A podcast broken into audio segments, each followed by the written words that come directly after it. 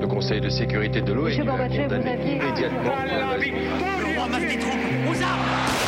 Vous n'avez pas, monsieur Mitterrand, le monopole du cœur. J'ai vu Brazil. Les présidents, ils sont pas pour nous. Vous pensez tous que César est un con Comment ce groupe d'hommes peut décider pour des millions et des millions d'autres hommes 12, 11, 10, 9, ignition sequence start. Mesdames et messieurs, culture générale. Bonjour, bonjour et bienvenue dans Culture 2000. Bonjour Jean-Baptiste. Salut Greg Bonjour Johan. Bonjour On salue Marlène aussi qui n'est pas là. Bonjour Marlène C'est bien dommage. Je sais pas pourquoi elle est Elle pas est venue. coincée dans le E RER Elle a sûrement raté son train. et bien justement, aujourd'hui dans Culture 2000, on vous parle du chemin de fer. Alors si vous n'avez jamais pris le train, c'est peut-être parce que vous habitez sur une toute petite île, ou que vous n'êtes jamais sorti de votre petit village. Mais c'est pas grave, embarquez avec nous, on va vous faire voyager. Toi t'es vraiment un mec qui, euh, qui invite au voyage et au rêve Greg, moi j'adore ça Allez, en voiture Simone, c'est le printemps. Quand je vous dis train, vous pensez à quoi vous tout de suite? Je commence par toi, JB. Yes. Bah moi, euh, le, le train, c'est le thème de mon premier roman Ouais. que j'ai écrit en CM1 avec euh, une classe verte. Euh, voilà, on devait écrire un bouquin pendant une semaine. Je pense que le mec a écrit 12 fois le même bouquin avec 12 classes différentes. Et ça s'appelait Chemin de traverse. C'est le joli. Ah c'est classe T'as écrit des poèmes, toi?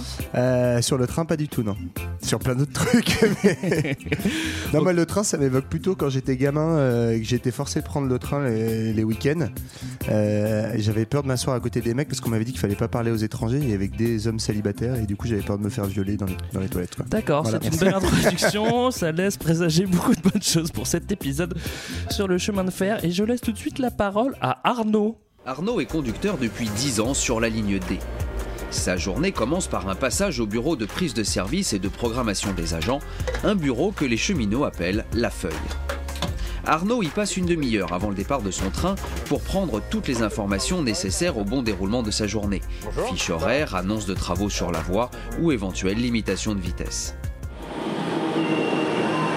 Aujourd'hui, c'est à la gare de Lyon qu'il va commencer son service en prenant la relève de son collègue dans la gare souterraine. Avec 190 km de ligne, 59 gares, 450 Voilà, trains vous auriez pu 550 écouter euh, ce clip de la SNCF, mais C'était je vous conseille plutôt d'écouter Culture 2000, ça sera peut-être plus intéressant. En tout cas, ils ont du gros son à chaque fois dans les reportages. Tu sais, Ouais. de la musique du début là. J'aime beaucoup Arnaud, mais bon, on va devoir quand même euh, avancer sans lui. hein. Désolé Arnaud, désolé la SNCF. Alors on parle du chemin de fer, Johan. Ouais, bah, on va peut-être pas faire euh, prendre nos éditeurs pour des cons et écouter et, et préciser ce que c'est qu'un train. hein. C'est bon, tout le monde sait ce que si, c'est. Bah, Figure-toi que j'ai une, une belle définition. Matériel roulant ferroviaire assurant le transport de personnes ou de marchandises sur une ligne de chemin de fer. Ça peut pas être plus clair. Oui, enfin, en gros, tu définis le chemin de fer comme un truc qui sert de chemin de fer. quoi. Oui, ça, c'est c'est- c'est compliqué la vie, euh, c'est c'est compliqué la vie pour rien. Alors, euh, le chemin de fer, euh, avant d'être comme celui d'Arnaud, et bah, c'était ben, pas comme ça. C'était un chemin de bois avant, Euh, à quelle époque? Euh, à l'époque du Avant. 16e siècle. avant le chemin de fer, pourquoi? Tu veux parler des premiers chariots, là, l'ancêtre du chemin Ouais, alors les, moi j'avais vu que les, les tout premiers chariots, ça date même de l'Antiquité. Ouais. Enfin, le, le système du rail en fait est de tracter un truc sur rail. Et après, on a. Bah ouais, plutôt malin. Il y en a chez les Égyptiens. Ouais, on en retrouve ouais. à Pompéi même. Pour faire des petites constructions, c'était pratique notamment. Et c'était tiré par des bêtes, quoi, en gros, parce qu'on n'avait pas encore. Ou des esclaves, des ce qu'on avait cool. quoi. Ouais, J'ai dit des bêtes, non On rentre tout de suite dans la technologie en disant qu'on fait des rails extérieurs pour éviter qu'il y ait des petits cailloux qui se mettent, euh, tu vois, plutôt que le rail creusé. Ah, putain, c'est vraiment technologique. Ouais, mais non, parce qu'il y a eu des rails creusés jusque très tard. Moi, j'ai. Il Ouais, y mais a il encore des trams sur rail creusé d'ailleurs. Oui, mais ça se remplit de cailloux, c'est pas bien. Eh c'est oui. pour ça qu'après on a inventé le dehors. Ça va être très technologique cette émission, je suis très content. C'est ça. Bon, Non, mais ça réapparaît vraiment. Donc, il y a les, les trains de l'Antiquité, on va dire, euh, tirés effectivement par des bêtes ou des esclaves. Et puis après, on réapparaissent les premiers chariots autour du 16e, 17e siècle, autour du transport du charbon. On commence à avoir des petites mines de charbon en Europe. Et là, on a des trains qui sont sur des rails en bois. Mhm. Parce que bah, parce qu'on savait pas faire de l'acier à l'époque et donc du coup euh, ça, Ça c'était bien peu. mais ça voilà ça pétait un peu ça s'usait très vite Alors ça marche pas tout seul encore, ça va vite marcher tout seul parce que c'est ce dont on parle aujourd'hui. Est-ce que vous avez quelques chiffres sur les trains en général? Des data? Ouais, du data. Alors moi j'ai une grosse data, en... euh, c'est pas du tout en terrain de foot, hein, je vais décevoir JB, mais non c'est euh, chemin de fer dans le monde, vous avez le, le chiffre ou pas? En quoi? En kilomètres? Non non en centimètres. Ah, c'est plus compliqué alors. Ah non, je l'avais en kilomètres. Allez, un petit million. Combien? 10 millions. Euh, C'est moins. Ah, merde. Je viens de rater l'effet. Bon, c'est 1 115 000 km. Ah en Ah gros, oui, 1 c'est million de kilomètres. C'est. Ah, mais c'est pas tant que ça en Ah fait. ouais, hein. Et j'ai noté vite fait, en fait, c'est dans. J'ai pas trouvé par pays, mais j'ai trouvé par région. Donc c'est en Europe qu'il y en a le plus, avec 330 000 km à peu près. Ouais. Après, tu as l'Amérique du Nord, mais Mexique compris, euh, en dessous de 300 000. Ouais. Et la Russie, en à elle seule, elle en a 87 000. pour Ouais, vous c'est donner un- facile. En Concentré dans une ligne. hein, c'est de que- train, ouais. Non, mais ce qui quand même donne un petit indicateur en fait de le chemin de fer, c'est aussi un indicateur de développement. C'est que par exemple la Russie à elle seule, elle en a 87 000 et en fait c'est autant, enfin c'est plus que toute l'Afrique, c'est 80 000 km de rail et euh, que toute l'Amérique du Sud où c'est 84 000 km de rail. Alors moi j'ai un, j'ai un fait un peu triste, c'est qu'au Liban, eh ben, il n'y a plus de train aujourd'hui. Pourquoi? Euh, Parce que tout est tombé en ruine euh, avec, avec tous les problèmes, toutes les guerres, tous les machins. Je ne veux pas te donner le détail, on ferait une émission sur le Liban. En tout cas, aujourd'hui, il n'y a plus de trains qui roulent. C'est très triste. Alors qu'en France, il y a 15 000 trains par an, je crois. C'est 15, ça 15 000 trains par jour. Parce Par que 15 000 jour, oui, trains par an, par, c'est pas 15 000 beaucoup. trains par an, c'est pas beaucoup. Ah, tu voulais me serrer sur le Ah, data. Et 11% C'est bon, on a, du réseau on a pour le fret. tout le monde de, de chiffres. on va arrêter ça. Prenez des notes hein, chez vous. Alors, euh, on spoil tout de suite. Ça va se passer, euh, ça va se passer euh, pendant la révolution industrielle. Ouais, c'est même un des, un des marqueurs et un des déclencheurs de la révolution industrielle. Euh, en gros, le, le, le chemin de fer dans sa version moderne, c'est-à-dire avec euh, du rail tout ferreux et une locomotive à vapeur qui va tirer le- les wagonnets, c'est euh, fin 18e qu'on commence à avancer sur les techniques, avec notamment l'ami James Watt, qui est un Écossais, et qui se dit euh, plutôt le mec que- qui a fait la chanson All, the- All What You Want, je crois. Oui, c'est sûrement ça. qu'on n'écoutera pas d'ailleurs tout à l'heure.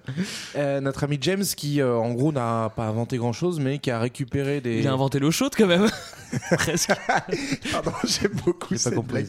Mais il a fait la vapeur, quoi. le- Ah oui, le l'eau chaud. chaude. hey Donc tout ça existait déjà en fait au début du XVIIIe siècle, mais c'est lui le premier à avoir dévo- euh, déposé le brevet en fait.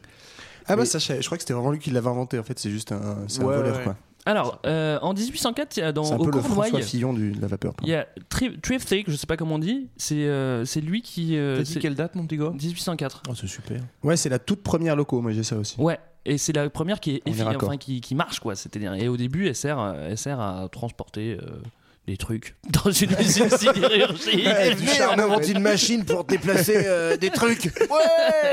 non, mais ceci dit, euh, effectivement, on peut préciser tout de suite que le chemin de fer, aujourd'hui, on imagine le train essentiellement comme un truc pour déplacer les gens. Ouais. À l'origine, le chemin de fer, c'est essentiellement pour déplacer des marchandises. Absolument. En tout cas, c'est pour ça qu'on veut inventer cette technologie, parce qu'on a besoin. Et donc, euh, ce premier chemin de fer 1804, c'est euh, transport de charbon. Encore Ouais. une fois. Et donc euh, bon on continue. Mais c'est un prototype. hein. Moi, j'ai vu que ça avait pas si Ouais, bien marché les, que ça. c'est les années Non, il était trop lourd. 1820-1830 où ça commence à vraiment être euh, un peu rodé quoi. C'est vrai que Avec les c'est- premières lignes. Celui-là, que c'est- un échec, c'est vrai. Euh, ça, compte, ça se développe beaucoup. euh, bon, ça marche pas mal en Angleterre. Et j'ai juste noté que tu vois, en 1814, il y a, il y a Moisson, euh, Moisson des Roches qui dit à Napoléon Eh mec, le train, c'est vraiment le truc du futur. Bon, ah, pas de chance, il va, il va tomber juste après, il a pas eu le temps de les développer. Et il s'en foutait un petit peu. Il y a aussi, alors pardon, mais puisqu'on parle de, de grandes références politiques françaises, il y a Adolphe Thiers, dont on vous reparlera sans doute quand on Ah fera oui, bientôt oui, la, oui. la commune de Paris, qui a dit dans les années 1830, donc Adolphe Thiers qui après va peser un peu dans le siècle, que de toute façon euh, le train c'était voué à l'échec et qu'on pourrait jamais transporter rien ni personne dedans. Mais il, Voilà, il- raté quoi. il a dit d'autres choses aussi. Il a dit que, je crois, il me semble, hein, Mais c'est que- sur ta mère, Johan, alors le. il a dit qu'à cette vitesse-là, les, les, les humains se décomposeront. Parce Mais ça, que il y, a plein- il y a plein de gens qui ont Ouais, dit c'est. Arago aussi qui disait ça, un, Ah oui, un député euh, de, de 48 extrême gauche, enfin euh, proche des milieux qui 1848. disait euh, on va on va intoxiquer les gens en fait, on va et on va détruire euh, tout, tout l'environnement autour des lignes de chemin de fer. On Ouais, a puis il y un petit avait- peu peur de la bonbonne. euh, Mais c'est vrai qu'il y avait plein de, fantasmes là-dessus. En fait, il faut aussi s'imaginer que l'invention méga du chemin de fer, euh, Avant le chemin de fer, il n'y a pas non plus de voitures, etc. Donc, euh, en fait, la vitesse fait extrêmement peur. Et donc, il y a des théories complètement fumeuses disant qu'au-delà de 30, euh, 30 km/h, les corps ils se décomposent. Enfin, les gens, ont vrai, il y a, il y a des. Ils testent avec des apparemment animaux, des ouais, ouais. c'est ça, des mouvements de panique dans les premiers trains, quoi. Mais justement, tu disais, en fait, les premiers trains, c'est pas forcément pour déplacer des gens. Et les premières lignes qui vont être mises en place de façon régulière, effective, au-delà de on teste une nouvelle machine, ça va être des lignes qui vont être là au service de l'exploitation industrielle, donc notamment en Angleterre. Mm. C'est, Alors moi, j'avais 1830 pour la ligne euh, Manchester-Liverpool, qui est une Ouais. des premières euh, grosses lignes à, à peser. Je Avant ça, il y la première première, va pas, on va C'est pas la toutes les faire, première hein. ligne, mais ouais. On va pas toutes les faire, mais autour des années 20. On va en faire une. je- on en je sais, faire je sais de quelle une. on va parler. En Angleterre, en 25, t'as Stockton Darlington qui, qui transporte pour le coup euh, du charbon. Et après, en Et sur l'Europe France, continentale. Non, non, parce que sur le premier. en de France toute on est sous l'Europe Louis XVIII. Il y a un Et- truc entre et on est Saint-Etienne où et Andrézieux, Voilà. qui est la première ligne de chemin de fer d'Europe. Andrézieux qui se situe à combien de kilomètres de Saint-Etienne Oh, bah 12, je crois. Donc l'idée On c'était. commence euh, petit. Hein. Euh, Saint-Etienne, c'était les, les exploitations de, de houille et à Andrézieux, euh, magnifique ville hein, qu'on recommande. euh, vous avez la Loire qui passe. Donc du coup, c'était comment on ramène le, le charbon et l'exploitation jusqu'à la Loire où là, elle était Ouais, après, elle est transportée sur des ouais. petits bateaux. Comme on l'a dit, c'est un outil industriel et Saint-Étienne, la ville de Johan, est magnifique. C'est pour ça qu'on fait pas d'épisode dessus parce que c'est trop beau, on serait trop. C'est vrai. Alors il y a comment après euh, bon, bah, le temps passe et puis il y a des petites lignes privées qui, euh, qui se font et là d'ailleurs euh, il y en a une euh, à Bruxelles qui va jusqu'à Malines et en 1837 il y a Paris Saint-Germain qui pour le coup qui est pas celle-là elle est- c'est pas une ligne euh, c'est pas une ligne pour transporter euh, Les supporters. hein. des supporters mais plutôt une ligne euh, un petit peu touristique en fait c'est-à-dire que ça transporte des passagers et les gens les Ah, gens sont, sont dingos de ça. Et, euh, et, euh, c'est un grand succès D'ailleurs. D'ailleurs. Et, euh, voilà, donc c'est un petit peu les premiers touristes. Ils vont passer le week-end à Saint-Germain. Ils sont très très contents. Et après, en gros, parce qu'effectivement, il y a plein de, premières fois, euh, voilà. Mais euh, la période vraiment où ça explose, c'est en Grande-Bretagne, parce qu'à l'époque, la Grande-Bretagne, en fait, dans cette première moitié du 19e siècle, c'est quand même la puissance numéro un sur Terre, quoi. Et donc le boom, c'est vraiment dans les années 40 en, Grande-Bretagne, où il y a un gros développement en quelques années de 2 on fait 10 000 km de rail dans les années 1840 euh, en Angleterre. Moi, j'ai noté entre, ça. Entre 40 et 50, il y a 10 000. Et en fait, ce qu'il faut comprendre, c'est que les tout premiers, en gros, les premiers prototypes sont de financement public parce qu'on euh, teste ça. Mais en fait, c'est essentiellement les financements privés à mm. l'origine. Donc, euh, on n'est pas du tout sur un modèle parce qu'au 19e siècle, c'est quand même beaucoup la puissance de l'État qui développe tout un tas d'infrastructures. Mais le train, parce que c'est un intérêt commercial, c'est en fait des capitaux privés qui abondent pour. C'est les compagnies qui savent qu'il y a de l'argent à se faire si on a le transport des marchandises. Donc, c'est plein de petits, capitaux privés pardon, en Angleterre euh, un cumul en bourse qui va, euh, faire ce, boom des années 1840. À l'époque, dans le reste de l'Europe, il y a quasiment rien. Et c'est euh, bah, seulement à partir de, en gros, la deuxième moitié du 19e siècle que euh, ce boom va s'exporter euh, sur l'Europe continentale. Et d'ailleurs, sur l'exportation, ça, le, le marqueur de la domination britannique, c'est aussi le fait que euh, on va devoir adopter des normes, parce que normalement, un train, il peut pas écarter ses roues de façon indéterminée. Donc, du coup, euh, pour pouvoir exporter les machines anglaises, les Anglais vont aussi exporter leurs normes. Et donc, c'est comme ça que tous les tous les rails vont être espacés d'un mètre virgule 42 euh, à Parce que c'est con, parce comptent que- pas en mettre, quoi. C'est ça. Mais, donc, du coup, ça correspond à la mesure anglaise. même bien plus que ça, euh, je pense que tu l'as remarqué quand tu as pris le train tout à l'heure, on roule à gauche dans les trains. Hey, hey. Les voies, elles sont à gauche. Et ça, ça vient des Euh, Anglais. Attends, mais ah parce non, que. je te dis pas de bêtises. Ouais, mais ça. alors ça dépend parce qu'il y a des métros. Par exemple, le métro parisien il roule à droite et le métro Ah lyonnais oui, il le roule à métro, gauche. c'est pas pareil. Moi, je Bah, le métro, c'est un, un chemin de fer, hein, c'est le thème du sujet. Ah, d'accord, d'accord, d'accord. Alors, on va faire un petit point technique directement parce que ça, c'est très intéressant. On va parler de vapeur parce que ça marche à la vapeur, la locomotive. Est-ce que quelqu'un peut me parler un peu de- du, du système à vapeur, comment ça marche? Alors, Moi, non. Je peux la tenter, mais à mon avis, tu as plus d'éléments que Non, moi, mais faut que ça soit simple. Mais si, si, non, Bah, moi, pour pas moi, tu fais chauffer de l'eau Voilà. avec du charbon. Donc Voilà. tu fais une belle combustion Ouais, qui va générer une vapeur d'eau. Cette Absolument. vapeur d'eau, elle va être conduite dans un conduit. ouais. Et là, je dirais que de façon ça- massive, ça va appuyer sur un piston qui Voilà. va du coup transformer cette énergie de vapeur en énergie mécanique, c'est euh, faire un petit. euh, Exactement. quoi. Exactement. Bah, je suis très content parce que c'est c'est- c'est super clair. Tu l'aurais dit aussi bien, Greg, ou pas? Euh, non, je pense pas. Euh, Mais en fait, ça, ça, ça nous amène à dire que, en fait, le chemin de fer en tant que système de déplacement existait déjà depuis bien avant. On l'a dit dès l'Antiquité. En fait, ce que révolutionne la machine à vapeur, c'est la traction. En fait, on n'avait que la traction animale, et là, on arrive grâce à ça à avoir une traction mécanique. Et c'est en ça que c'est vraiment imbriqué dans la révolution industrielle, parce que, en fait, le fait d'avoir une traction mécanique va pouvoir mécaniser les transports, mais aussi l'industrie, etc., etc. On en reparlera. Ouais. Alors, euh, petit- Ouais. petite digression. En fait, euh, c'est vrai que là, on parle, on va parler de la locomotive beaucoup, mais c'est vrai que la, la vapeur, elle sert pas qu'à faire ça. Et d'ailleurs, les, les, pre- euh, les, je pre- repasser les chemises. ouais. les premiers trucs qu'on fait, c'est des pompes, Faire à- des des pompes gyoza pour, évacuer des, euh, de l'eau dans les mines ou des choses comme ça. Et après, on va faire des- beaucoup de machines. Le, le train, c'est quand même plus loin. hein. T'as un exemple de machine, par exemple, qui marche à la vapeur, Greg? Ouais. Vas-y. Bah, je sais pas, les métiers à tisser et tout. Ouais, ok. Non, vas-y. C'était pour voir Ok, si tu ça va.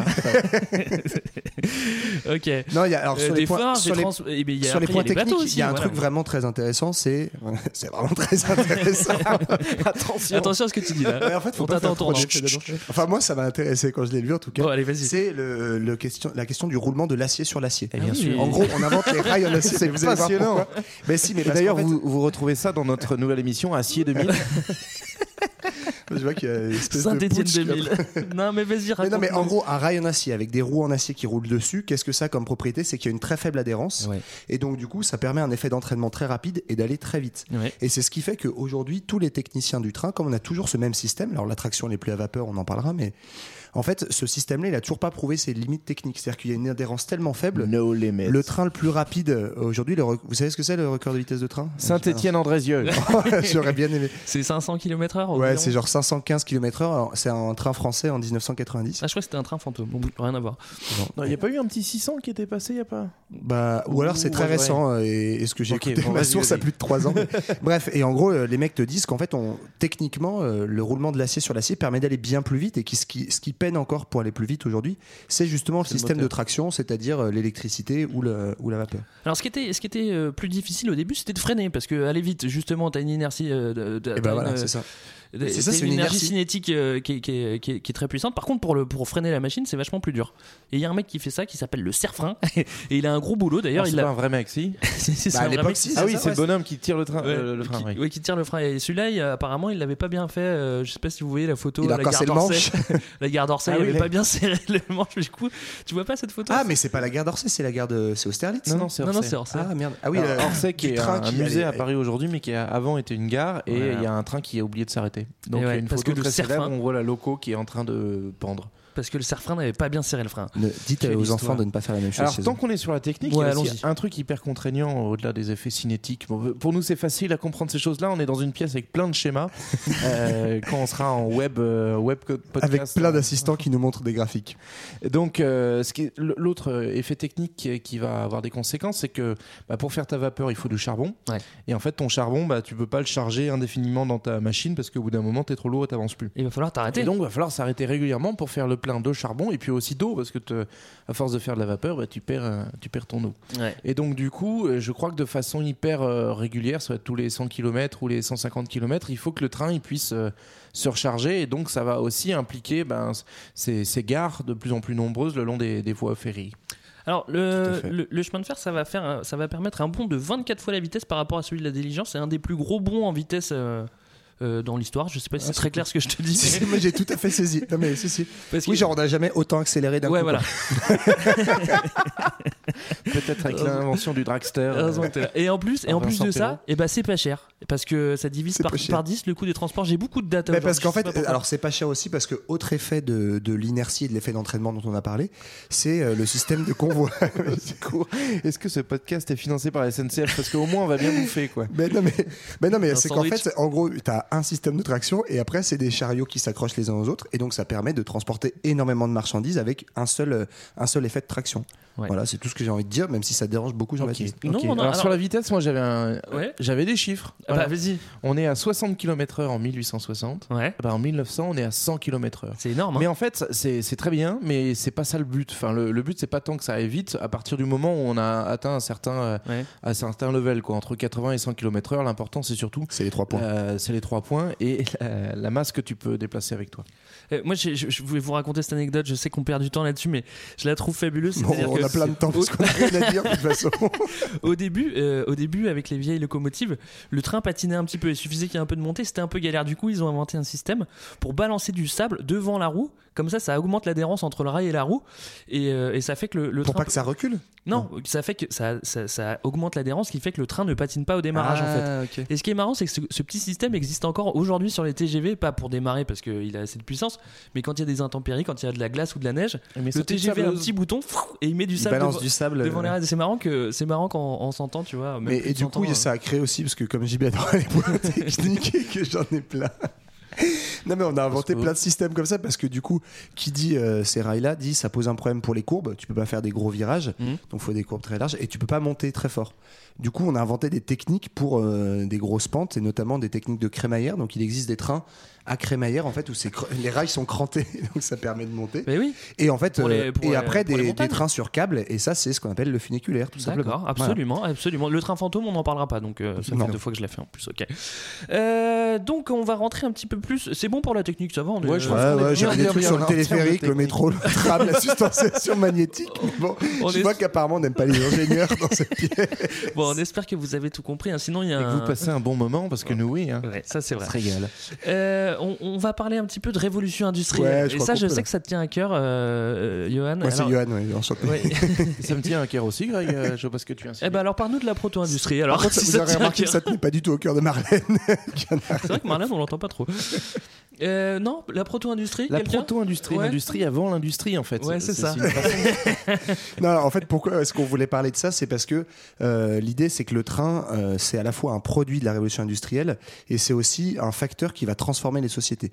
Et en fait, faut s'imaginer ce que sont, euh, ce qu'est l'économie et ce que sont les, les connexions entre les lieux de vie avant, euh, avant le train et avant la révolution industrielle. Ouais. Et donc, on est sur en fait des petites unités de production avec une division géographique du travail, en gros, qui est un peu tripartite dans la plupart des endroits, c'est-à-dire tout ce qui est production, ça se fait à la campagne, et après tout ce qui est euh, tout ce qui est euh, Transformation Voilà, transformation, manufacture, c'est plutôt dans les bourgs, et après l'échange, les marchands sont dans les grosses villes.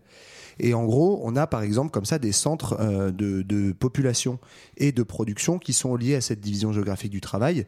Donc c'est pour ça que par exemple tout ce qui est textile, qui est un peu la première grosse euh, industrie ensuite donc de la révolution industrielle, Mhm. le lin, le coton, la laine, etc. En gros, c'est récolté et produit dans les campagnes ou dans les colonies, parce qu'on on est malin, on a déjà des colonies à l'époque. Et ensuite, c'est transformé dans les bourgs et échangé dans les villes. Et donc, en fait, ça fait que l'activité économique, elle est très rurale et c'est des toutes petites euh, unités de production. Donc euh, voilà, on fait de la dentelle dans le Cavados, on fait des boutons à Saint-Etienne, ça me permet de replacer Saint-Etienne. on fait de la filature dans le Nord, etc.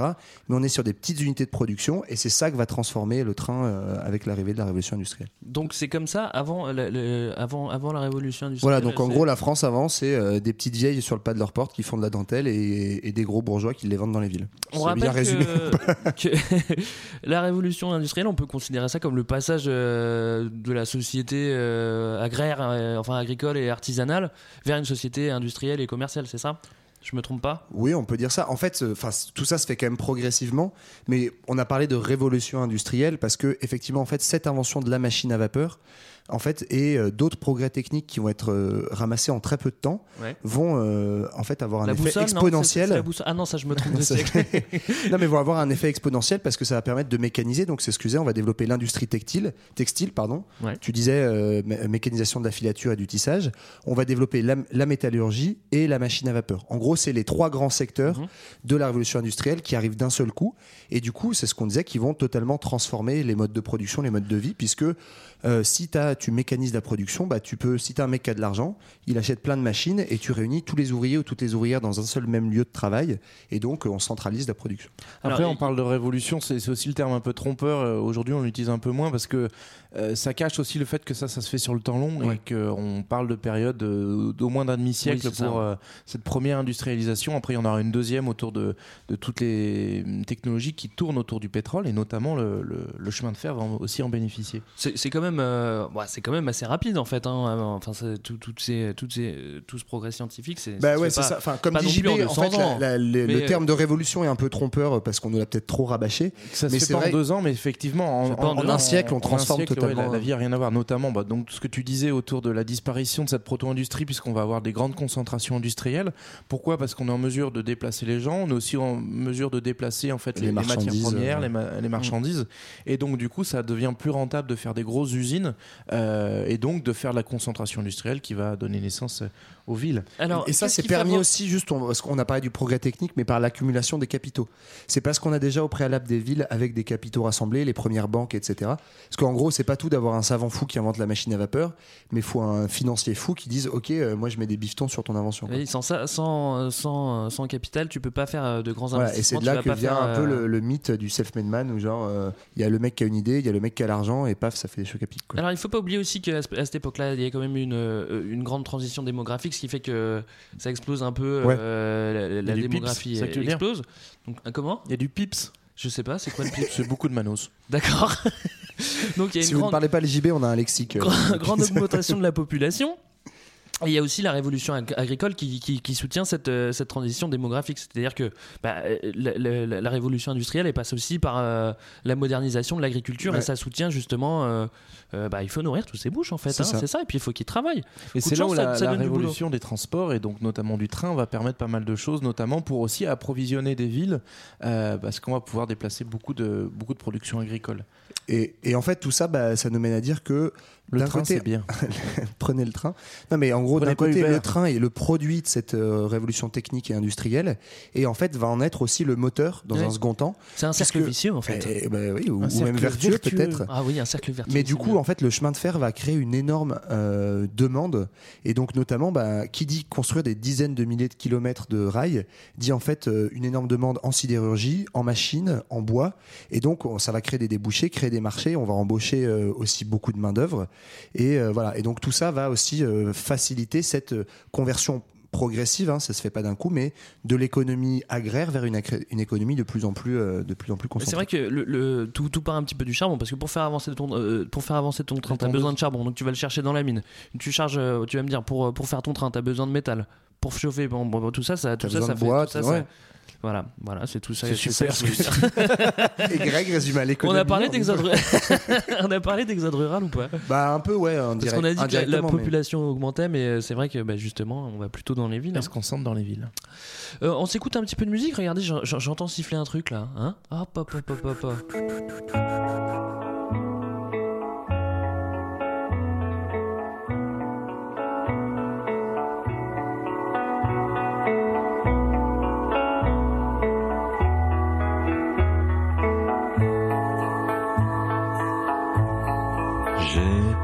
pensé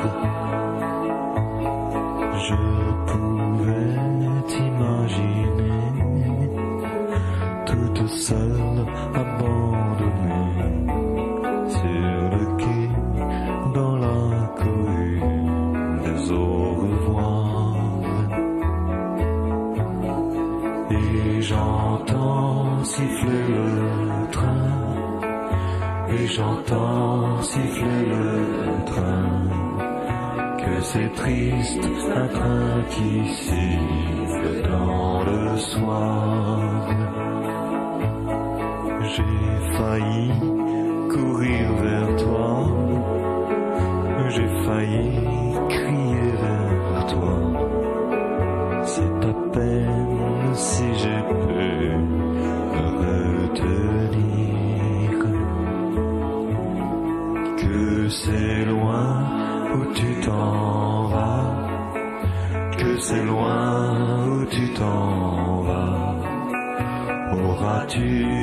Amen.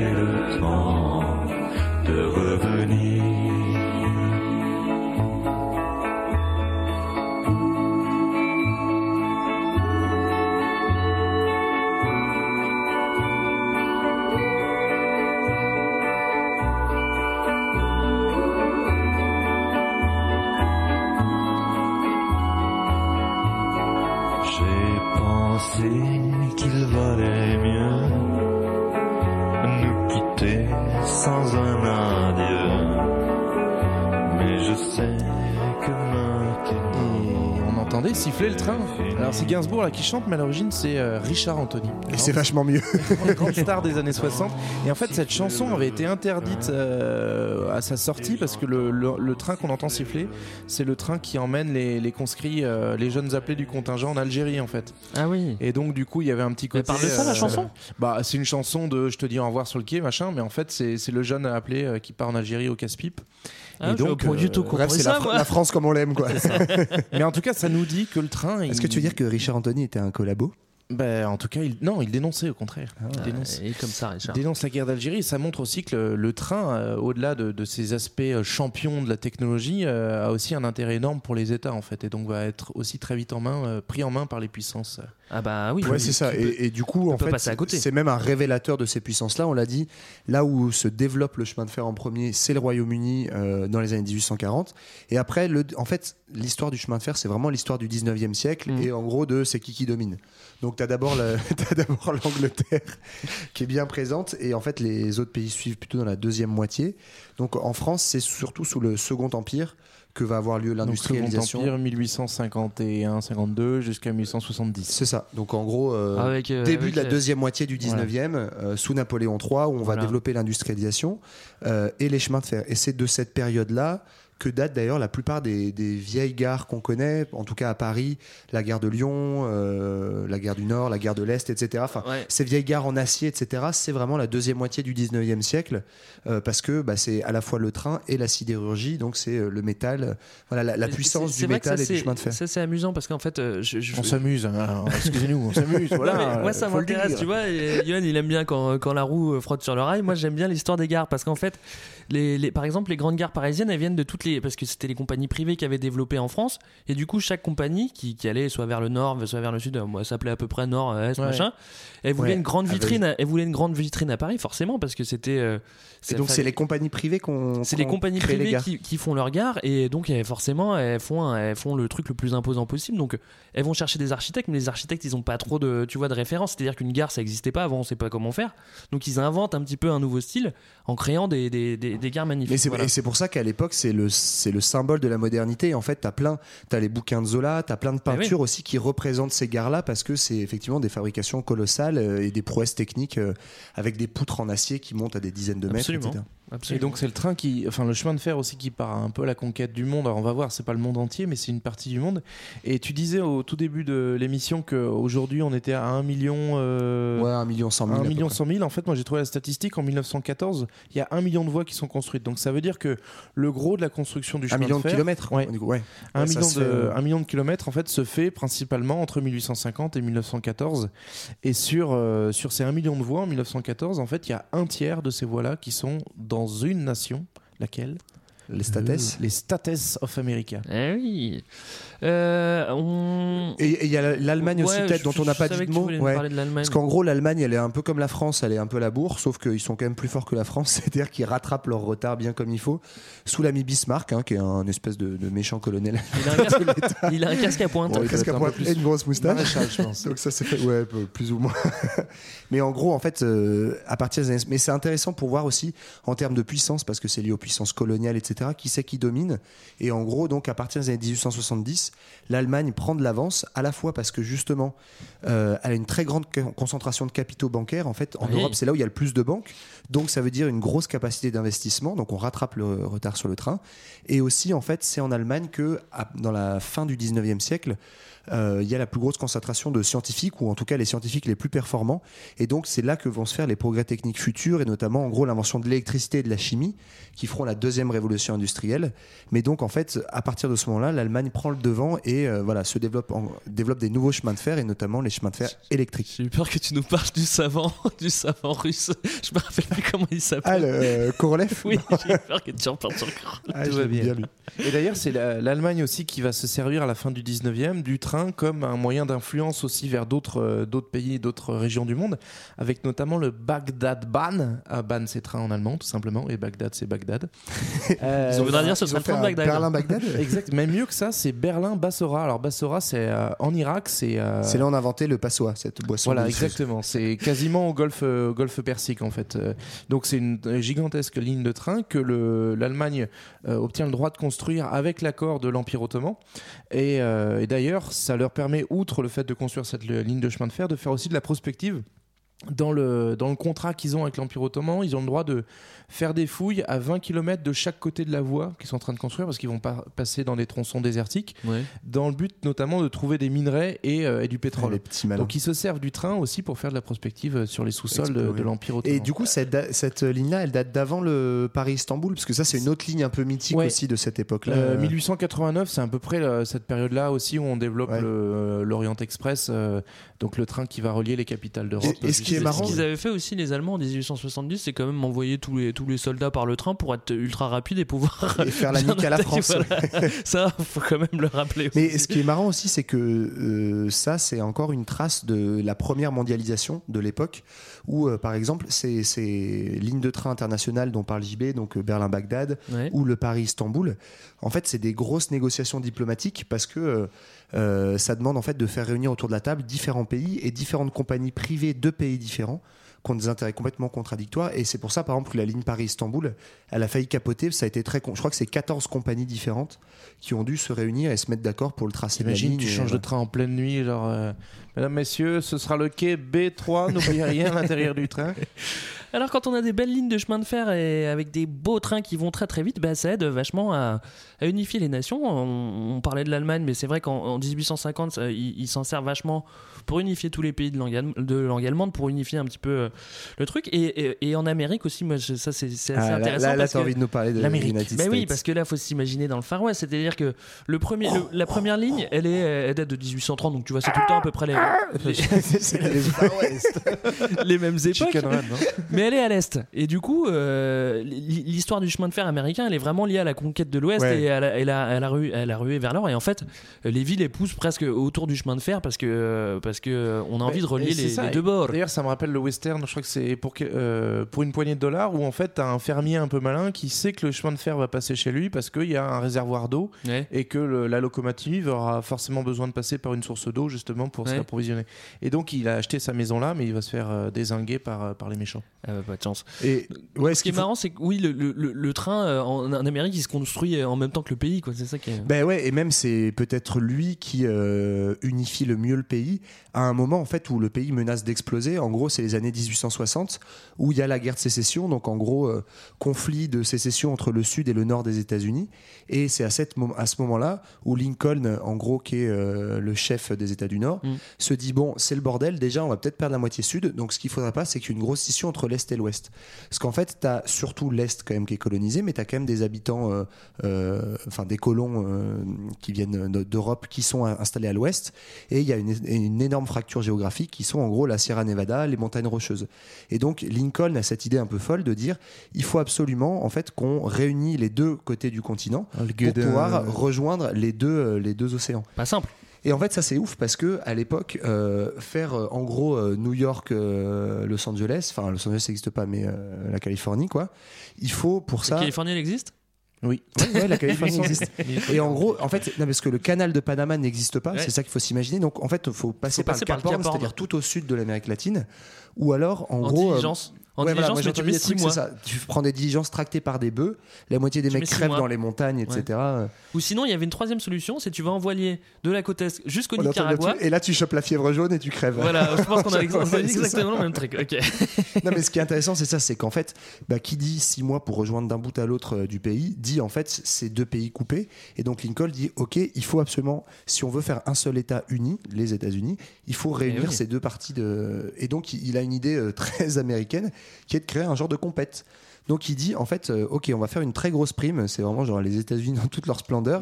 Très grosse prime à- au premier qui arrive à un point il invente un point au milieu des États-Unis. Et donc tu as des mecs qui partent de l'est des mecs qui partent de l'ouest. Et c'est à qui avec ses ouvriers va aller euh, le plus vite au, au point de jonction pour arriver en fait euh, à toucher la prime Mais ils de, devaient être de Lincoln. avantagés plutôt à l'est parce qu'ils avaient tout le backup. euh, Et ben non, c'est ceux de l'Ouest qui sont arrivés avant. Pour Eh des- des- mais par contre, il y a un truc, une petite anecdote qui est très drôle, c'est que en gros, euh, normalement, il dit voilà, vous touchez une prime si vous arrivez à rejoindre l'est de, à partir d'est en ouest. Et donc Ils les mecs, ils partent de chacun d'un côté, sauf qu'en fait, ils veulent surtout pas se rejoindre parce que chacun veut sa prime. Donc en gros, ils arrivent dans la même ville à peu près en même temps, mais à 150 mètres l'un de l'autre, et les lignes ne se rejoignent absolument pas. Et donc en fait, Lincoln est un peu obligé de les engueuler en disant bon les gars, en fait, le but c'est quand même qu'on se donc en fait, il crée un- un- une jonction entre les deux, et en fait, ça devient un truc symbolique, ça devient une fête nationale et tout, où genre il vient taper euh, le tire-fond en or. Bah, euh, c'est qui ça en fait, c'est les, les deux compagnies justement qui ont gagné. C'est et ça, ouais. Le dernier clou, c'est un clou en or. Et euh, d'ailleurs, le patron essaye de le mettre et il n'y arrive pas. Et c'est finalement un ouvrier qui, qui vient mettre le dernier Et clou. oui, car les ouvriers savent mieux mettre les clous. Bon, alors on les félicite, ces Américains, c'est bien beau d'unir euh, les. États-Unis, mais euh, il faut quand même unir la France en même temps, quoi, tu vois. Il faut, il faut, moi je pense qu'il faut parler de- du préfet Legrand en Yes. 1842. Donc on est sous la monarchie de juillet. Voilà, C'est l'ami Louis-Philippe. voilà, Napoléon s'est barré et, euh, et on a un roi. Ah, c'est euh, C'est le troisième après Napoléon, mais de fait, il s'est barré. ouais, bon, Il est bien mort.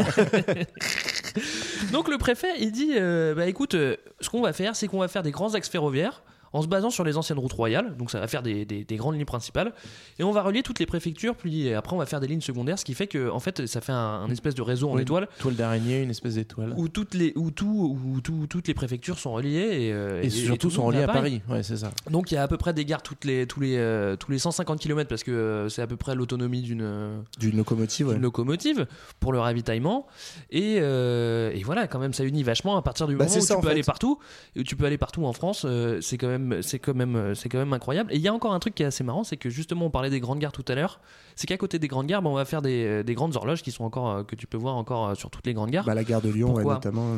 pourquoi? Parce qu'en fait, ça va unifier aussi l'heure, l'heure, l'heure française. C'est-à-dire Ah, qu'avant, avant, tu vois, à Strasbourg, t'étais pas à la, à la même heure que, qu'à Paris à la parce que t'étais, à parce que, Strasbourg. parce que t'étais à l'heure solaire. Mais là, du coup, vu que, vu qu'il faut, il faut quand même avoir une certaine rigueur pour, pour faire des, pour, Ouais, des- bah, pour des respecter les de horaires train, de train. On unifie, on unifie euh, l'heure en France. Et ça, c'est quand même incroyable, non, cette histoire? Je vous en, je vous en Ah, bouche un Mais coup, en fait, euh, ça, ça rejoint des choses qu'on a pu dire dans d'autres podcasts, mais cette époque, en fait. tout de le- suite, tu me dénigres. le- Putain, hein, t'es Bah chiant. non, pas du tout, mais justement, je, je vais- On l'a j'abonde déjà dit. complètement dans ton sens. Non, mais c'est que le 19e siècle, c'est aussi en fait le siècle où euh, on crée quelque part, on invente les États-nations. Et donc, euh, inventer un, un État-nation, c'est un pouvoir central et un territoire bien défini. Et donc, ce territoire, il est défini et il est homogénéisé par le train, puisque d'un seul coup, ben, on réduit les distances. Euh, Voilà, on le disait aux États-Unis, on passe de 4 mois à une semaine pour traverser le pays. Et puis en France, voilà, on crée ce réseau en étoile qui permet aussi de relier toutes les, toutes les villes autour euh, de, de la capitale. Euh, Alors, c'est vrai qu'aussi, il y, a- beaucoup d'employés, et, c'est vrai que même à la fin du 19e, ça, fait déjà flipper les, les riches et, et les bourgeois parce qu'ils se disent euh, si tous ces employés disent euh, baisse le levier, hop, on peut plus rien faire, quoi, tu vois. Eh ben oui. Donc ça les Enfin, fait ça déjà les fait flipper. Pris en otage. On est pris en otage. Excuse-moi de le dire, Greg. On est pris en otage. Et c'est pour ça, et c'est pour ça que c'est aussi encouragé d'avoir euh, ces, ces compagnies qui sont divisées en France parce que bon bah plus tu divises, bah diviser pour, Pour mieux régner, tu vois. Bien sûr. Oui, mais Comme ça, ça, c'est propre pour le chemin de fer, en fait, c'est propre pour l'industrialisation. Tu, qui dit grosse unité de production, dit déjà, en fait, grosse Mais qui dit, paupérisation. non, mais en gros, tu as des ouvriers, parce que les ouvriers qui bossent pour le chemin de fer, ils sont payés une misère, euh, voilà, la moitié meurt euh, au travail, etc. Ah, ça Et va donc, effectivement, ça. bah, euh, si tu as une grève, tu bloques toute la production. Quoi. Alors, il n'y a pas que, le, que le- la France à unifier, même si c'est très important, Greg, je sais pour toi, mais Ah bah oui. il y a aussi en fait le chemin de fer qui va être utilisé pour euh, valoriser d'autres petits territoires qui, par le plus grand des hasards, se retrouvent en la possession de, de puissances européennes, à savoir les colonies. Et Ah, donc, le- on peut parler des colonies, notamment les Britanniques. Ils vont valoriser énormément leur territoire en Inde avec la construction du chemin de fer. Donc, il y a euh, 50 000 kilomètres de, de voies qui vont être construites sur la deuxième moitié du, du 19e siècle. Et, mais par contre, comme c'est des petits malins, ils vont faire en sorte que leur chemin de fer n'aille pas au-delà, c'est-à-dire en direction de la Perse, l'Iran aujourd'hui ou de l'Afghanistan, Ouais. parce que c'était des territoires euh, plutôt montagneux et un peu désertiques, donc ça servait de barrière naturelle pour empêcher les Russes de venir euh, mettre leur nez dans le coin. Mm. Donc on va faire exprès de sous-équiper euh, l'Iran et l'Afghanistan en train, alors qu'on aurait très bien pu faire des contrats avec eux, Pourtant, tu pouvais pour aller éviter que les Bagdad. Russes euh, y aillent. Voilà, tu peux aller jusqu'à On aurait Bagdad. presque pu faire. Et après, tu, te fi- tu finis à pied. Quoi. Ça me rappelle Marco Polo, il vous montrera la voie. Et puis aussi, euh, dans les colonies, on développe beaucoup les chemins de fer parce qu'en fait, euh, encore une fois, le chemin de fer, il est avant tout pensé comme un. Pour l'industrie. Voilà, pour l'industrie et le commerce. Et donc, l'idée des colonies principales, c'est. euh, De les exploiter. bah, c'est d'exploiter les ressources pour les, pour les métropoles métropole et donc euh, pour transporter ces ouais, ressources, on utilise la- le chemin de fer. C'est la grande histoire du Congo-Océan. C'est la, une, une des principales lignes de chemin de fer qui est construite en Afrique noire. Donc depuis euh, Brazzaville jusqu'à Pointe-Noire. Donc Pointe-Noire qui était un des principaux ports d'exportation des, des biens coloniaux. Et donc c'est la France qui va euh, réaliser ce magnifique ouvrage. Entre 1921 et 1934, Alors, ils vont vraiment euh, en baver parce que bah, tu as un territoire montagneux, tu as une forêt hyper dense à traverser et euh, dans des plus, conditions des hyper Noirs, euh, difficiles. Bah, bordel. parce que c'est surtout les Noirs qui construisent et on estime, euh, et ça a fait un énorme scandale à l'époque en fait, puisqu'on est plutôt sur. euh, alors, De quoi les mots on est, on est. euh, Je crois qu'il s'est dérangé. dans, dans les débuts aussi de la décolonisation et de la contestation coloniale, on estime que ce chantier-là, en, en une douzaine d'années, il aurait fait plus de, plus de 10 000 victimes en fait parmi les ouvriers, parce qu'on est quasiment dans l'esclavage. Enfin, on, va rafler des populations pour leur faire construire le train avec euh, aucun matériel et rien du tout, et donc euh, dans des conditions qui va amener la mort de beaucoup d'ouvriers. Classe quoi.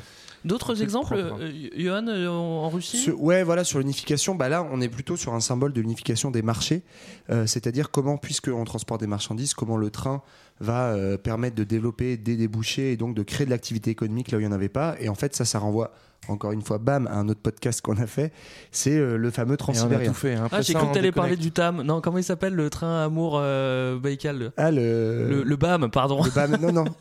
Non, mais ça, ça arrive après, je crois, Oui, le, mais oui, bien sûr. le BAM. C'est Non mais voilà 90. le, transsibérien qui en fait donc des gros gros travaux lancés par le tsar avec un peu aussi l'idée que euh, il a bien repéré à cette époque-là que le, le chemin de fer c'est euh, montrer que tu es dans la compète des pays développés et en fait ça va permettre de développer l'agriculture puis l'industrie dans des régions qui étaient géographiquement totalement hostiles et donc ça va homogénéiser les marchés on va faire euh, euh, transporter plus facilement les marchandises mais donc du coup homogénéiser progressivement les populations puisqu'en fait on va pouvoir euh, si on déplace les centres d'économie, on va Mm. pouvoir faire développer des, des centres urbains dans ces endroits-là.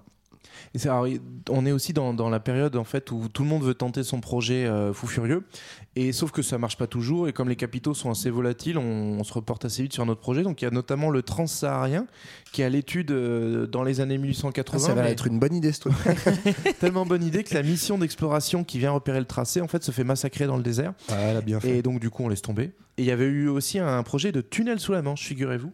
Euh, avec euh, du coup l'idée de, de creuser. Ça, on a même En commencé quelle à. Alors en fait, les premiers à avoir évoqué c'est en 1802 sous Napoléon, mais euh, la- Le train n'existait pas encore, mais on va, on va faire passer des chevaux, tu sais, en 4 jours.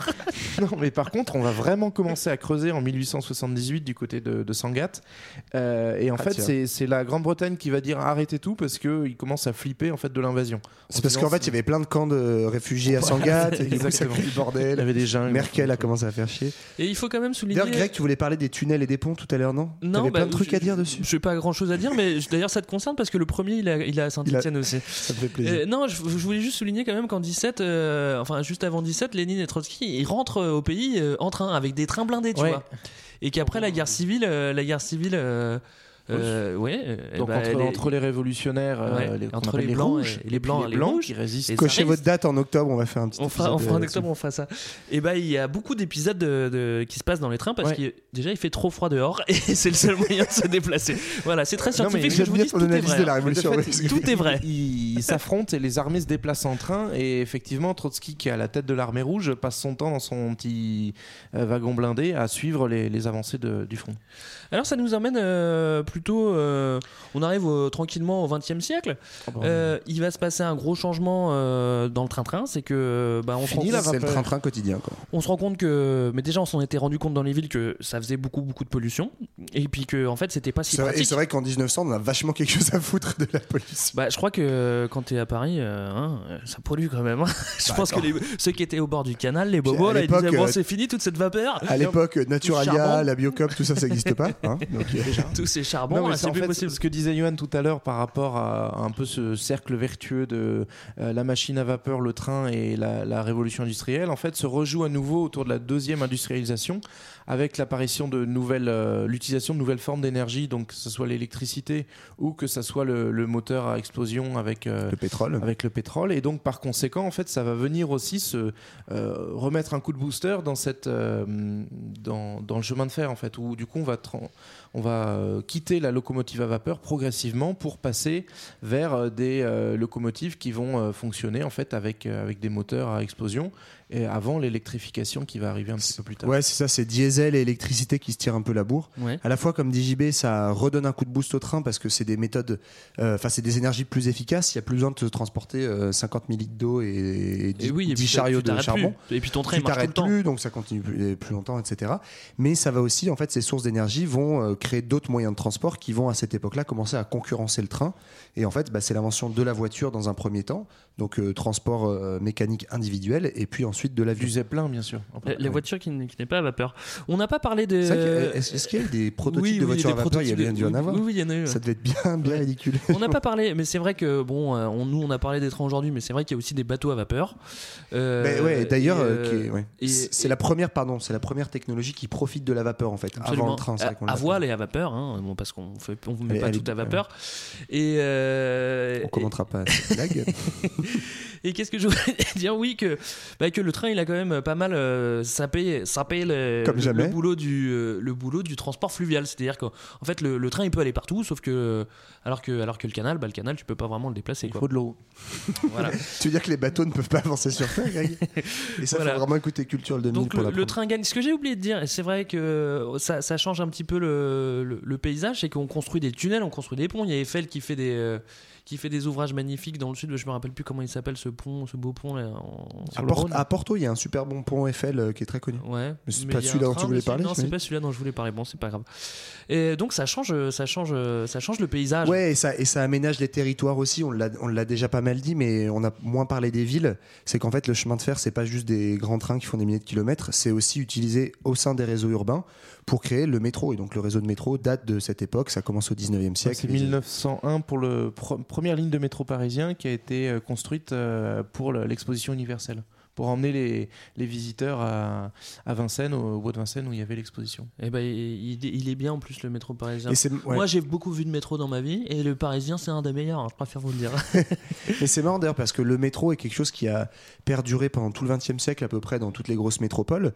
Par contre, euh, parce qu'il n'a pas trop souffert de la concurrence des autres moyens de transport. Par contre, par exemple, le tramway, c'est quelque chose qui était extrêmement présent au début du XXe siècle parce que en fait, il n'y avait pas beaucoup de voitures particulières et notamment pour transporter les ouvriers dans les villes euh, type euh, Ville du Nord ou euh, Saint-Étienne au pif.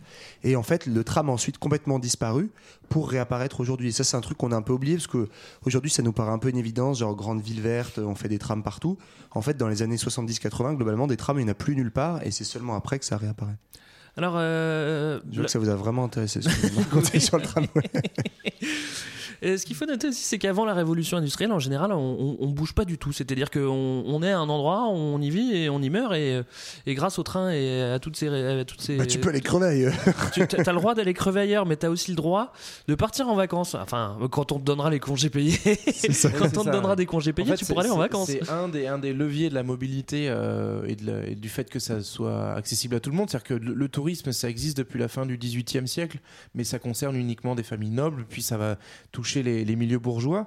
Mais avant que tout le monde puisse euh, profiter bah, de, de la mobilité, il va falloir deux choses l'invention de, des congés Mhm. et euh, par ailleurs un moyen de transport. Et le train va notamment servir à ça. Donc on associe beaucoup aussi, euh, notamment dans l'histoire française, en fait, le train au, au Front populaire et au premier congé payé, puisque notamment le, le gouvernement du Front populaire, et Léo Lagrange en particulier, Mhm. avait négocié avec les compagnies ferroviaires. Et donc il y a le billet Lagrange, c'est un billet que tu achètes pour un an. Il est valable 31 jours dans l'année. Mhm. Donc tu peux l'utiliser 31 fois, à condition que tu fasses au moins 200 km. Et donc ça va être euh, un, des, un des outils en fait pour permettre aux ouvriers d'utiliser leur congé pour Pour partir euh, notamment, on va aller les- vers, les, vers les premières plages, vers les. Je peux te dire qu'à l'époque, ça te coûtait pas 150 euros le Paris-Marseille. C'était pas Guillaume Pépi, hein, Léo Lagrange. Donc la France Et se met à voyager, c'est Voilà. plutôt sympa. Alors euh, Ouais, il faut puis, dire quand même ce que que les riches JB, voyagent. Ouais. Pardon, non, mais en lien avec ce que dit JB, c'est aussi parce qu'on passe d'un modèle où le train, c'est uniquement des compagnies privées pour le commerce, à euh, des concessions qui sont rachetées par l'État, ou en tout cas défendues par l'État. Et donc, euh, on se dit qu'il faut faire des billets qui soient accessibles à tous, et c'est l'invention des classes. Et euh, d'ailleurs, à l'époque, il y avait trois classes dans le train, Voilà. donc, euh, et les ouvriers voyageaient en troisième classe. Alors il, il- On pouvait truc fumer, on ouvrait les fenêtres, c'était la belle vie, quoi. Ouais. Le, le train est, est bien présent pendant les, euh, les, les deux guerres mondiales. euh, ça déplace euh, les soldats. enfin, bon, déjà en 1870, Les ça- ça déplaçait déjà les soldats. Donc. Mais on déplace des tanks, on déplace plein de choses. Et, en, et en, juste, avant, juste avant la guerre, hop, on crée euh, la SNCF. Euh, C'est-à-dire que toutes les compagnies privées, on fait, oh bon, c'est fini, maintenant euh, c'est la SNCF, Société Nationale des Chemins de Fer. Et oui, je connais même le sigle. et hop, là c'est parti. Et euh, bah, Bah, juste après, on en se fait envahir, ça- quoi. ça dire Donc c'est pas cool, quoi. En gros, c'est une volonté de, de l'État de reprendre la main sur ces grands moyens, notamment ici de transport, à, à la fois pour avoir une, une main sur le- sur l'aménagement de son territoire, mais aussi parce qu'on est dans des périodes aussi de difficultés où on a besoin que ce service-là puisse être continué. Donc, du coup, la nationalisation, elle peut aussi servir à, à maintenir un service actif, euh, alors que le capital privé commence à s'en Et puis dégager. on a une époque où on avait une autre notion du service public, hein, ça je peux te le dire. Et donc du coup, le, le- sur, sur le cas de la France dans la Seconde Guerre mondiale, bah, en fait, le train euh, va être euh, utilisé et être rendu célèbre, notamment bah, pour la déportation des, euh, des Juifs. euh, et Une autre notamment- notion du service public, c'est ce que je vous dis. voilà, c'est ça. Avec bah, aussi dans, dans le système géno- génocidaire nazi, le train va jouer un rôle très important. Et euh, le, le, le camp de concentration d'Auschwitz est devenu un des plus gros aussi parce qu'il était une jonction Ouais, de voie ferrée train, en fait ouais. euh, qui permettait D'ailleurs, d'amener il y a- des- ouais, c'était un coin complètement paumé à Voilà. la base. euh. à la fois isolé et euh, en même temps euh, facilement joignable pour des, pour des voies ferrées. Donc Alors, le train, les- ça n'amène pas que le progrès. Ça, c'est c'est vrai. Euh, le problème, c'est que bon, alors euh, les, les- les Allemands, euh, ils détruisent un petit peu le, le- le réseau euh, et quand, quand- à la libération. Bon, les Américains faut- aussi. hein. Ouais, c'est possible. non, c'est surtout la faute des Allemands, Jean-Baptiste. Pardon. C'est vrai, les Américains aussi. Mais bon, euh, à la sortie de la guerre, il faut tout reconstruire. On électrifie tout, on en profite parce que c'est tout n'était pas électrifié et euh, on veut vraiment, il y a vraiment une, une impulsion nationale et, et pour pour C'est devenir. une des grandes œuvres de la 4ème République. Hein, la Ah bah voilà, t'aimes bien quand on parle de quatrième. il aime bien. Alors qui, je rappelle, était très instable. Parce qu'il faut le dire à chaque fois qu'on dit 4ème République. c'est ça. Qu'est-ce qu'elle était instable cette Donc République, dans, dis donc. dans les années 40 et 50, on va effectivement reconstruire du chemin de fer à gogo et euh, en, en privilégiant les lignes électriques. Alors l'électrification, elle avait commencé en France dans, à la fin des années 30, Ouais. mais euh, même si on a aujourd'hui l'image d'un réseau largement électrifié, on a encore des lignes qui, se- qui ne le sont pas euh, en France, euh, notamment bah, des, des plus petites lignes moins, moins valorisées où tu as encore euh, ta vieille loco euh, qui fonctionne euh, à- au diesel. Quoi. Et, en lien justement ouais, avec cette euh, modernisation du train et cette évolution des réseaux, c'est que le train passant de mode à une certaine période, donc un peu plus tard, on a euh, progressivement des lignes secondaires qui étaient très bien distribuées euh, dans la première moitié du XXe siècle, qui finissent par tomber en désuétude. Et aujourd'hui, on est plutôt dans une période où euh, on privilégie la vitesse avec des grands axes principaux Mhm. et on délaisse les axes secondaires, qui avaient pourtant eu un grand rôle dans l'aménagement du territoire, le fait de, de garder connectés les campagnes ou les Et petits bourgs du avec coup, de les grandes villes. répartir la population, éviter sa surconcentration. Ouais, il faut pas oublier aussi qu'en en 73, on redonne un petit peu avec euh, avec euh, avec la crise pétrolière, on redonne un petit coup de boost euh, au train parce qu'on se Ouais, dit, bon, on va on va se Oui, calmer un peu sur Parce que je- sur le qu'on- pétrole. Ce qu'on n'a pas dit juste sur la remarque de Johan, en fait, c'est qu'un des éléments de concurrence, c'est euh, c'est c'est la voiture et puis l'avion, en fait. Euh, En fait, euh, avec le fait qu'on n'a pas une grosse conscience écologique et que d'autre part, le, le pétrole avant 73, c'est une ressource pas chère, bah, effectivement, c'est euh, beaucoup plus euh, simple d'aller prendre l'avion pour aller d'un point à l'autre de la France. On a beaucoup d'aéroports qui se sont développés euh, euh, sous, euh, sous la 4ème République et puis sous De Gaulle. On va envoyer à fond dans l'avion et donc, effectivement, c'est aussi ça qui va ralentir le train le, le train redevient compétitif, comme dit Johan, dans la recherche de la vitesse. Et donc, ça, c'est toute la technologie TGV. Alors, en fait, on n'est pas les premiers. Ah bon? Eh non, je suis navré. C'est les, les Japonais, Japonais, ouais. avec le, le je croyais qu'on Shinkansen. vendait des, des TGV aux japonais. Aux Coréens. Ah, Eh oui, pardon. c'est pas les mêmes, c'est pas les mêmes En chinois. gros, les, ouais, les deux qui dominent le TGV, c'est Japon et France. Quoi. Et donc, le, le- au Japon, noté c'est euh, c'est 1964 le, le- le premier train grande vitesse. Et, euh, et je crois que le- la technologie TGV française, c'est les années 70. euh. Je crois que le premier est inauguré en 81. hein. Alors, la première ligne, c'est Ah Paris-Lille. ouais. Mais tu veux dire l'objet la, technologie du train. L'objet, ouais. ouais. Voilà, c'est ça. Ouais, Ouais. c'est probable. D'ailleurs, c'est Tonton qui l'inaugure. Il Tonton vient juste d'arriver. Bled. Bah, vient il a tout d'arriver, il en inauguré parce que Il c'est a pas coincé son écharpe euh, dans les essuies. Il fait 81 donc Paris-Lille, mais il fait, il fait aussi début 94 avec la reine d'Angleterre le, le train l'Eurostar en fait. qui- Ils ont dû se faire chier pendant deux heures tous les deux. Ça n'a pas dû aller au wagon bar. Non, mais ça, c'est c'est vrai qu'on n'a pas parlé du, du tunnel sous les manches, mais ça, c'est quand même incroyable. Quoi. On peut on peut peut-être rêver aussi d'un jour. Je savais que tu voulais parler tunnel. 1993 l'inauguration Ouais. effectivement. Et, euh, et euh, alors moi je voulais parler, de- on a presque fini, hein, mais euh, je voulais juste parler de l'aérotrain. Rassurez-vous, c'est pour aller vous je sais pas coucher, si vous c'est vous rappelez bon. de l'aérotrain. On peut voir, on peut voir. Absolument pas. On peut voir. alors, Je je- vois pas de quoi tu parles. Lâche ma jambe s'il te plaît. Enlève ta main. L'aérotrain, c'est un mec qui avait inventé un espèce de train sur euh, coussin d'air, qui avait créé une ligne expérimentale. Attends, attends, attends, je rigole pas du tout, tu verras.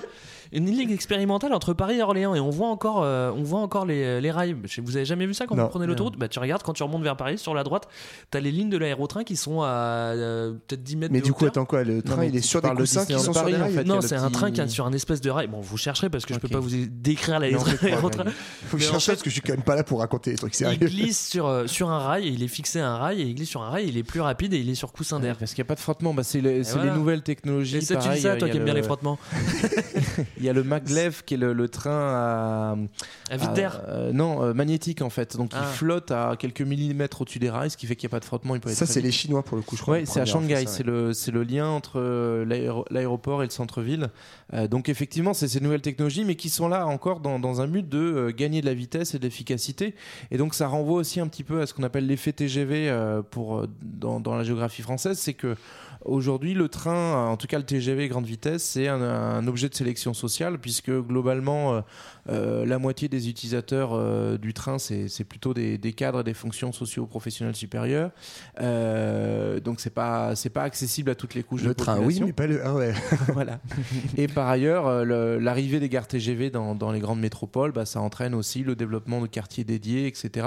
Enfin, le, le train aujourd'hui a une autre fonction euh, dans, dans sa fonction grande vitesse, qui est d'être euh, un outil au service de euh, la- la, hum, l'efficacité des, des métropoles. Bah, on peut le dire autrement, c'est qu'aujourd'hui le train c'est devenu triste quoi. Euh, Mais non, j'ai c'est moi, j'ai envie de faire un coup de gueule parce que je trouve que. Le train, c'est cher. J'ai Ça, envie je de suis faire comme sur RTL et j'ai envie de passer un coup de gueule. c'est Franchement, c'est- non, mais ouais, c'est pareil. Mais le train, c'est vraiment de la merde. Parce que franchement, il y a quand même un truc Putain, qui est mais- super triste. Non, mais en fait, on est en train de faire en France comme on a fait aux États-Unis. On disait tout à l'heure que les États-Unis, c'était pareil. Ils avaient eu un réseau ferré qui s'est développé très très fort euh, à la fin du 19e siècle. Et puis, c'est con, ils ont fait quoi après? Ils ont arrêté de les utiliser, ils ont pris le bus. Et ben en France, on est en train de faire pareil. Le TGV est hors de prix. Et du coup, maintenant, on développe des trucs, les 8 bus, les machins. Donc, en fait, on a la technologie pour euh, faire. euh, Non, mais c'est vrai, pour faire Paris-Marseille en Non, mais 3 je suis heures. mais c'est Sauf qu'on préfère vendre les billets 300 euros et que les ouvriers ils mettent 10 heures en bus alors que ça pollue. Que c'est- Non, les c'est ouvriers ils prennent l'avion, c'est moins cher, je suis désolé, mais. euh. Voilà, mais c'était mon coup de gueule. euh, Guillaume Merci. Pépi, si tu m'écoutes, va te faire enculer. Eh ben moi je vais finir sur une note, Merci, sur une note positive. Il y a une nouvelle technologie encore. J'adore la nouvelle technologie. qui est sur les trains, le train à vide d'air. C'est-à-dire qu'en fait on le met dans un tube.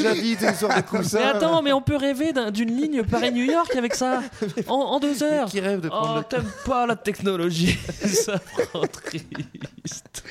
Bon, Greg, allez, va jouer à Pokémon et laisse-nous tranquille. Bon, bah, on s'en va alors. On se retrouve, euh, on se retrouve la semaine prochaine. Il y aura Marlène. hein, On se retrouve dans 15 jours. Ah oui, on se retrouve dans 15 jours, mais pour tout savoir, de toute façon, il faut suivre sur le Facebook Culture 2000. Ah bah oui, oui, C'est oui. ça. Et on va parler de trucs euh, un peu moins rigolos. Hein On parle de quoi alors? Bah, du Front National, je crois. Voilà. Ça D'accord. peut être rigolo aussi.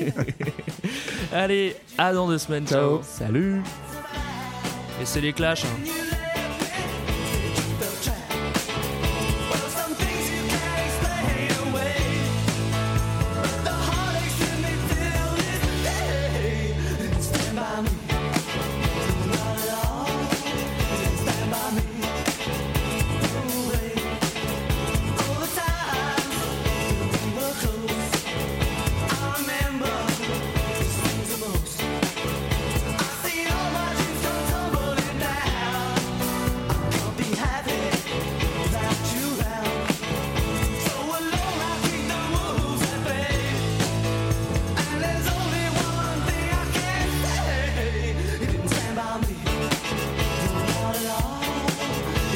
mommy.